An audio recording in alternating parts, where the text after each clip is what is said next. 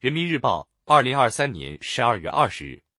人民观点：必须坚持深化供给侧结构性改革和着力扩大有效需求协同发力，深刻领会新时代做好经济工作的规律性认识。二，本报评论部。供给和需求是市场经济内在关系的两个基本方面，是既对立又统一的辩证关系。做好宏观经济治理，最重要的就是平衡供需关系，这就要求根据供需矛盾的变化，相机抉择合理的策略，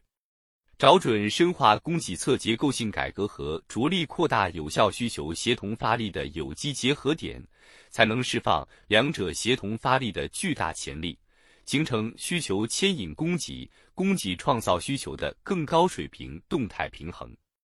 星光点点，海风阵阵。十二月，海南国际旅游岛欢乐节开幕式上，无人机表演以星空为幕，以光影作画，呈现声光电交融的视听盛宴。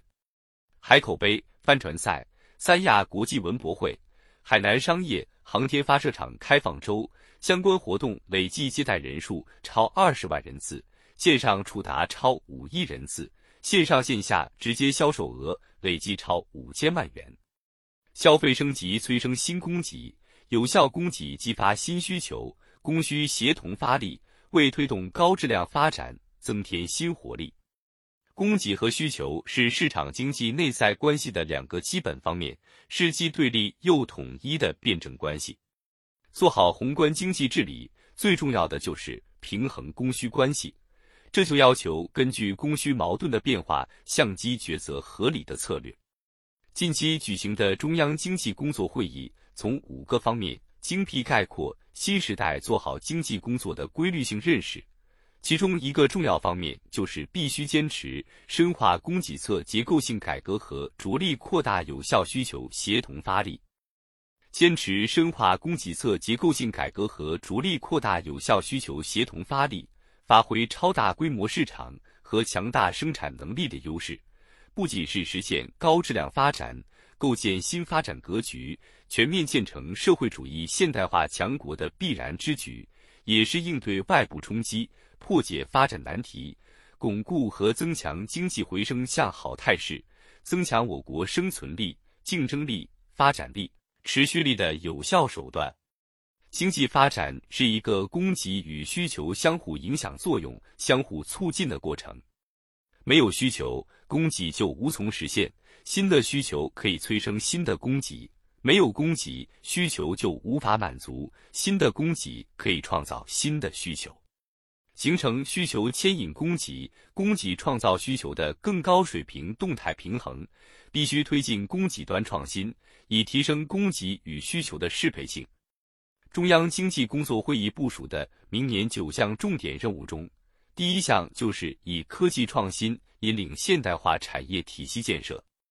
继续深化供给侧结构性改革，着眼提高供给体系质量和效率，持续推动科技创新、制度创新，突破供给约束堵点、卡点、脆弱点。增强产业链供应链的竞争力和安全性，才能以自主可控、高质量的新供给牵引创造新需求。市场是全球最稀缺的资源，超大规模的国内市场给我国经济发展带来显著的规模经济优势、创新发展优势和抗冲击能力优势。充分用好超大规模市场这个宝贵的战略资源，以规模扩大。结构升级的内需牵引和催生优质供给，能够助推开辟发展新领域新赛道，塑造发展新动能新优势。应该看到，进一步推动经济回升向好，需要克服一些困难和挑战，解决有效需求不足的问题。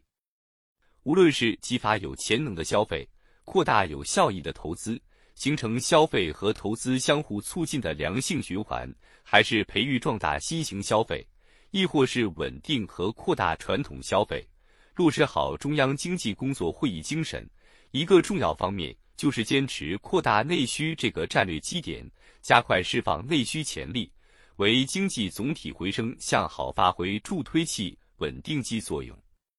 坚持深化供给侧结构性改革和着力扩大有效需求协同发力，需要坚持系统观念，在政策实施上强化协同联动，放大组合效应。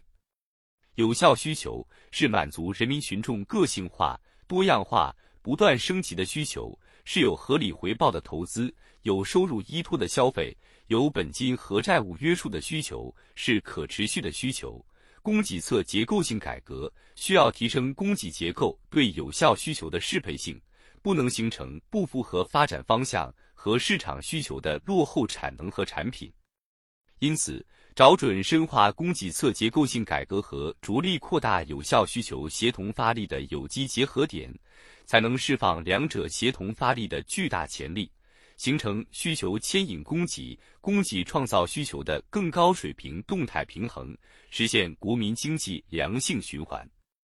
中国经济长期向好的基本面没有改变，高质量发展蕴藏着提升供给质量和扩大内需的无穷潜力。